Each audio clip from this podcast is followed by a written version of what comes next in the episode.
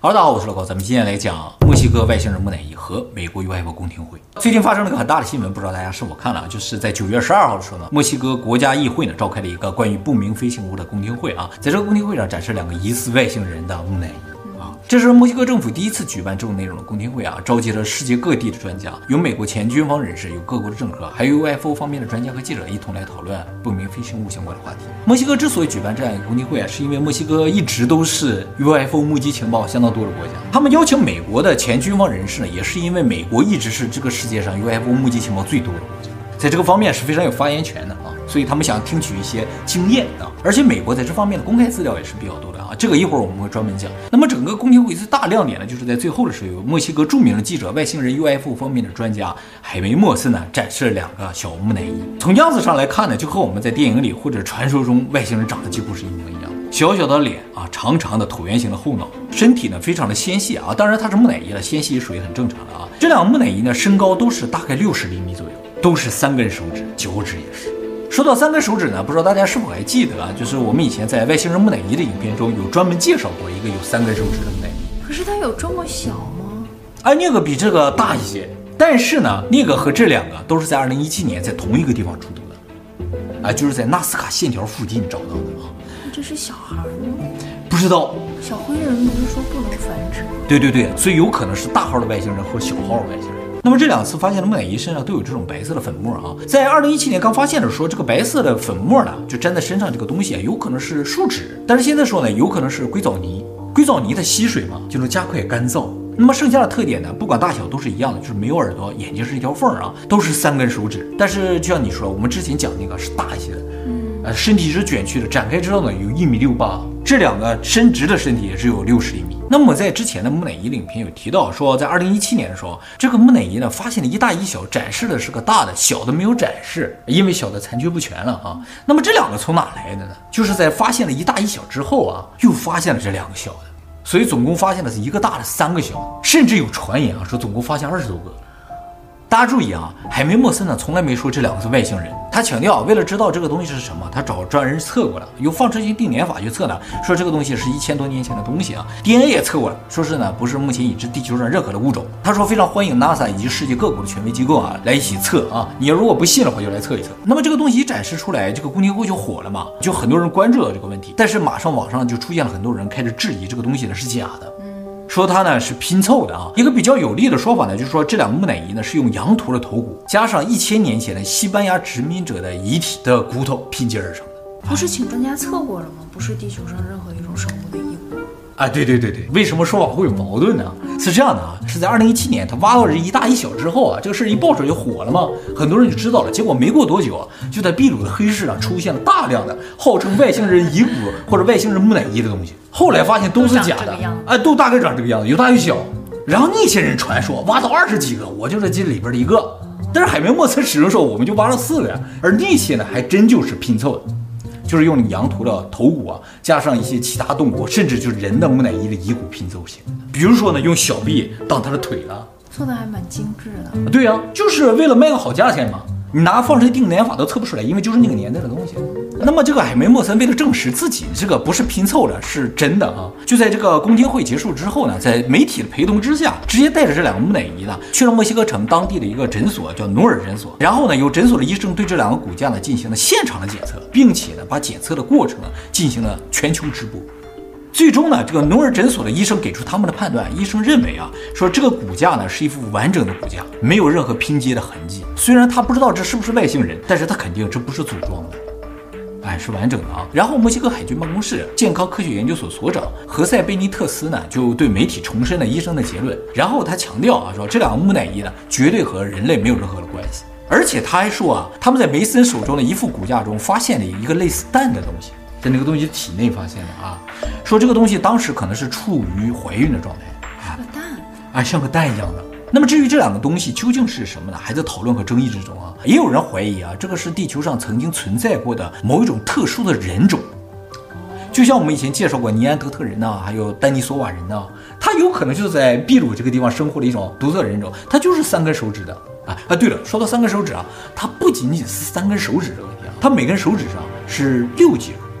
我们是三节嘛，它是六节，长一些。对，它本身手指就长，然后节数还多一点。哪种好？六节、三节啊，好像四节多点更灵活一些吧。还是有一个大拇手指好用吧？对啊，它没有大拇指啊，没有大拇指的话真的很难用。那么这木乃伊出现的位置在纳斯卡线条附近，而纳斯卡线条呢，也大概就是在两千年到一千年之间，在那个地方有人画的嘛，所以就怀疑有可能是他们画的。现在不知道是谁画的嘛。他这个手指好像比较适合画那个东西。我刚才就是想，这个形状的器具是什么就是就耙子啊，那种啊，有可能用来耙土掉，用的是。但是呢，我接下来稍微再补充一下纳斯卡线条，你可能就觉得这个感觉又不太一样了。去年的十二月份啊，日本山形大学纳斯卡线条研究所发表说啊，他们在秘鲁又发现了一百六十八个新的纳斯卡线条，那么多。这一百六十八个呢，是用飞机和卫星都看不到的，是用无人机发现的，因为颜色特别淡，然后再加上一些图像处理效果才能看见的。这新的包括这样一个图，嗯、特别巨大呀，这不是说看上去在地上画了个小的，还有一些这样的。卡通。对，这次发现的都特别卡通。这些画呢，现在断定的是在两千一百年前到一千七百年前在这个地方画的。这些人为什么喜欢画这种大型的、类似于卡通的画在地上，至今还是一个谜了。但是如果真的是他们画，你就会觉得他们不是什么可怕的东西，而是一些可爱的东西，对吧？哎，想表达什么？不知道啊，还画那么大给谁看呢？关键是那个时候人都看不到。可是他画的都没有手指部分的细节，没有画三根手指之类的，对吧？嗯。好，那么这个墨西哥听证会除了这两个木乃伊之外，还有一个重点呢，就是他们请到了前美军军方人士。那么这些美国前军方人士呢，也出席了今年七月二十六号在美国夏宴举办的 UFO 听证会啊，现在都不叫 UFO，叫 UAP。其实自从去年美国国防部公开了不明飞行物相关的视频之后啊，美国就一直在加大调查力度呢，去调查这些 UAP 现象啊。去年十二月份，美国总统拜登呢还签署了法令啊，要求美国国会呢每半年要进行一次 UFO 相关的听证会，每一年呢要呈交一份报告。就是你要向国家汇报一下调查到什么程度了，有什么进展哈。所以现在大概每过半年左右，大家就能听到一些新的关于 UFO 的信息了啊。那么最近的一次美国的听证会呢，就是在七月二十六号举办的这一次啊。而这一次呢，请到了几个非常重要的人，一个呢就是前美国海军飞行员叫瑞恩·格雷夫斯，他是 F 十八战斗机的驾驶员；还有就是前美国海军司令指挥官叫大卫·弗拉沃；还有一个呢就是美国空军情报官员叫大卫·格鲁什。这个前海军飞行员格雷夫斯说啊，在二零一四年之后啊，为什么发现了更多的这个 UFO 相关的一些信息？是因为在二零一四年呢，美国升级了战斗机的雷达系统。他们一开始以为都是雷达出了故障，说怎么能检测到一些东西怎么是飞来飞去的？后来发现都不是故障，是真的有。比如说，他就曾经驾驶一架 F 十八战斗机啊，在距离弗吉尼亚海岸十英里的区域执行训练任务的时候呢，遇到了一个不明飞行物。他们这个训练任务总共两架飞机，这不明飞行物从两架飞机之间飞过，是一个半透明的球体，中间呢半透明的，中间呢有个黑色的立方体。哇！所以在远远的看是个黑色灰色的，看不太出来。离近了才发现啊，原来是个透明体里边有个黑东西啊，球体里有个立方体。那么这个东西距离他们最近的时候只有十五米。直径呢，在一点五米到四点五米之间。由于飞行速度很快，所以不太好判断。这个物体呢，是用雷达和眼睛都能看到的。啊，那么发现这个不明物体之后呢，当时任务的指挥官呢，就要求他们立刻终止任务，返回基地啊，然后提出了报告书。但是这个报告提上去之后呢，就没有任何回应了。啊，因为那个时候美国还没有承认 UFO 嘛。他说，像这样的不明飞行物啊，至少有三十个空军飞行员都愿实名证实他们见过。所以不明飞行物对这些飞行员来说并不是什么罕见的东西，就是他们总能看到，只是呢，平时百分之九十五的飞行员都不愿意报告这个事情，很麻烦，不是很麻烦的问题，有可能会被转成地勤，就是你不能再飞了，尤其是驾驶这种武器的，你要产生幻觉怎么办？那你也，是一样的。所以他们大部分百分之九十五人呢都不愿意报告。那么这三个人里边还有个美国空军情报官员叫大卫·格鲁什，他呢比剩下两个人都有名，因为他实名举报说美国政府呢曾经回收过 UFO，就是有坠毁的 UFO 或者被他们抓到，回收回去之后进行了逆向工程，就是美国很多军事科技都来自于 UFO 啊。他说了这个事情，但是呢，他现在要求美国政府赦免他所有相关的罪名，就是说我虽然说了，但是我说的肯定是真的，你们不能通过秘密法庭就把我给宣判了或者把我消失了。他要求这个事情，他才能说出更多的细节，不然的话他不太敢说。关于这个人啊，以后我们专门做影评给大家讲解啊。这个人说的内容非常的震撼啊。他还活着吗？还活着，但是他现在每次出席这种会议啊，就是要求说，希望能够更加透明的公开这些信息。对于我们这些爆料人也要有一定的保护，而这种保护呢，不能是表面上的，就有很多就是说啊，我保护你，实质在背后就给你干掉了之类的。因为他说的事情啊，美国国防部都不承认，他说的所有事情，美国国防部都不承认，说我们从来没有回收过 UFO，我们也没有逆向工程过。所以在这个地方就能看出来，就是政客和国防部军方的人士还是有不合作的地方。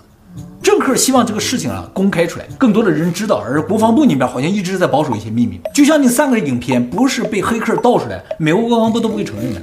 啊，就因为把那个盗出来，然后才改名叫 UAP 的。啊，对对对对。那么从去年美国政府呢开始调查 UFO 相关的事情之后呢，就建立了一个网站啊。这个网站呢是军方建的，专门用来收集 UFO 相关的资讯的，就任何人都可以向这个网站上去提供 UFO 目击这些情报之类的。而且他们特别强调，提供的人不管是政府内部的人还是军方的人，我们都不会把你怎么样，就不会因为你提供了一些是机密这些东西，就把你判刑了或者是处理掉之类的。他们特别强调没有任何的惩罚。这个网址叫 A A R O 点 M I L 啊，A R O 什么意思啊？是全域异常对策办公室手写字母缩写。全域就意味着它是个跨领域的、跨美国所有部门的这么一个办公室、一个组织，所以它可以收集任何部门的资讯。MIL 这个域名呢，大家可能从来没听过，但其实它是世界上最早的顶级域名，就像点 com 一样啊。但是呢，大家没听过，是因为这是美国军方的专用域名，一般人是不能注册和使用。所以这个网站呢，绝对是一个官方的网站啊，而且呢是有非常强大背景的网站。呃，目前这个网站上的内容虽然不多啊，但是已经有八个影片了，还有一个 UAP 趋势报告啊。这都是大家上传上去的吗？不不，这是美国军方自己公开的，但这不是全部了，只是他觉得这八个可以公开的。根据趋势报告显示啊，绝大部分的不明飞行物呢是在一万到三万英尺之间被发现的，也就是三千米到一万米之间。但是按照 ARO 负责人的说法啊，哎，这个区间发现的多，有可能是咱们飞机大部分都在这个范围内，所以呢发现多也就很正常啊。也就是说，不明飞行物，飞行高度可能没什么限制，他们愿意去哪儿就去哪儿。但是这里边有一个挺奇怪的现象啊，就是按照这个图表啊，发现最多不明飞行物的案例呢，都是在两万英尺附近，也就是六千米左右的地方。这个高度呢，其实是飞机最少的一个高度。因为民航客机大概巡航高度都在九千米以上，而小飞机、私人飞机、小型商用飞机呢，一般也不到六千米这个高度去，他们都在三千米以下。因为超过三千米啊，机舱内就需要供氧，而小型飞机一般没有供氧设备，所以它一般不到这个高度去。这也就造成一点五万英尺到三万英尺之间，民用飞机是比较少的。而偏偏这个区域呢，UFO 最多，感觉他们有避开我们飞行区域这么一个趋势啊。但是呢，也有可能是这个区间啊，美军的战斗机是比较多的。因为战斗机也要避开民航飞机的飞行区域嘛，所以如果这个报告中大部分的内容呢是来自于美军的话，那这个区域多就比较正常。关于这个报告都来自于什么地方呢？他没有特别强调，感觉是来自于各个领域的啊。那么根据报告呢，百分之四十七的不明飞行物，也就是将近一半不明飞行物呢，都是圆形或者球体的。第二多呢是不知道形状的，就是感觉好像是无形的，大概百分之十九左右。第三多呢是发光体，百分之十六。剩下的形状呢就比较少了。就是我们认为的碟形啊、方形啊、三角形啊，大概都百分之一、百分之二左右，很少，那么少啊。最多的都是球体的啊。那么这些不明飞行物大小呢，通常在一米到四米，颜色呢以白色、银色和半透明的居多。飞行速度呢，通常处于静止到两马赫之间，两马赫就是两倍音速。而下面这个参数啊，就特别神奇了，就是绝大部分发现的不明飞行物没有发现排热现象，就是它们没有明显的引擎，有引擎就会往外发热嘛。他们都没有引擎，但却能飞到两马赫的速度。他们是静止的时候被发现的吗？不不，静止的也有，两马赫的也有。那么这些东西啊，大部分用雷达是可以检测到的，但是雷达信号通常是间歇性，就是很难捕捉到，就是你能抓到一下就会丢掉，又抓到一下又丢掉，哎，无法连续捕捉和锁定啊。它自己呢有可能发出无线电信号，也是间歇性。它会发出无线电信号，就说明它有可能是一个什么设备。那么报告中呢，还有一张地图，这张地图上就显示了这个不明飞行物目击情报比较多的地方，主要呢集中在美国的西海岸、东海岸、波斯湾，还有中国的东海。在沿海地带啊，对，你注意到关键了，都在沿海地带啊。不过负责人也强调呢，是这可能是由于这些区域呢是美军主要活动区域的地方。不过呢，有一个事情，因为美国活动区域这个事情不太好解释，就是美军活动范围是非常大的，而且呢，他们在大西洋上有大量的活动，但是大西洋上几乎没有任何的报告。啊，还有呢，就是这些热门的地点大部分都集中在北纬三十度附近，这就不自然了啊。北纬三十度是人类古迹非常多的一条线，比如说金字塔和狮人面像，北纬二十九度多；苏美文明的乌尔古城北纬三十度；中国的长沙马王堆北纬二十八度；三星堆北纬三十一度。耶路撒冷北纬三十一度，罗斯威尔北纬三十三度，伊朗的苏萨北纬三十二度。这些当然有可能是巧合，但是这三十度这个地方就是一个很神奇的地方。UFO 目击情报也很多。嗯，还有呢，就是你说到了，就是为什么都在海上？不论民航飞机还有战斗机，其实他们在陆地上也好，海上都会飞啊。为什么这些目击情报大部分都出现在海上，就比较神奇。以前我们有个影片讲地下世界，就说这个地下世界的入口有可能在海里，这有可能是他们一定要到海上的原因。那他们怎么没在海里的雷达捕捉过 UFO 啊？啊，海里雷达基本上没什么用了，因为咱们对海洋的了解都不过百分之五啊，大部分地方是看不到也测不到的。它在空中啊，我们能看到的机会更多一些，在海里基本上没有希望。这也是他们隐藏了一个比较好的地方了，就是海里啊。好，那么整个这个报告啊，除了美军活动范围造成了这个报告数据的偏差啊，整个报告中体现出不明飞行物最可疑的特点呢，就是它不发热，没有引擎呢，也可以飞到最高两马赫的速度，甚至更高啊。还有呢，就是用雷达无法锁定，这很奇怪，明明是一个实体，就是能锁到，但又锁不住啊。好，接下来我们来说一下影片的部分啊，这是关键。那么影片总共有八个，最后三个呢，就是我们已经介绍过，美国国防部在前两年公开那些影片。剩下五个呢，咱们就没介绍过，给大家一一介绍一下。那么第一段和第二段其实是拍摄到同一个物体，这是二零二三年一月十五号报告的。这两个影片呢，是美国两个 MQ 九收割者无人侦察攻击机拍摄的，拍摄地点呢在南亚高空，他们当时在执行任务，一个侦察机在拍另一个侦察机。我们现在看到画面上的这个是一个侦察机。南亚的是指印度和周边的国家，具体在什么地方不知道啊。当时一个 MQ 九在拍摄另一个 MQ 九的时候呢，发现一个东西从它旁边高速飞过。第二个影片呢是他们用另一个视角去看到这个东西，这个晃动啊不是这个东西在晃，而是 MQ 九那个摄像机啊去捕捉它了，所以这个摄像头在动啊。哦，不是它在来回飞，都没有，它是基本上固定在一个地方在飞的啊。不断放大之后呢，就看到这个东西啊，咦，啊，它又喷出来些什么东西之类的。对啊，ARO 对这个两个影片分析了之后说，这有可能是飞机，外星人的飞机还是？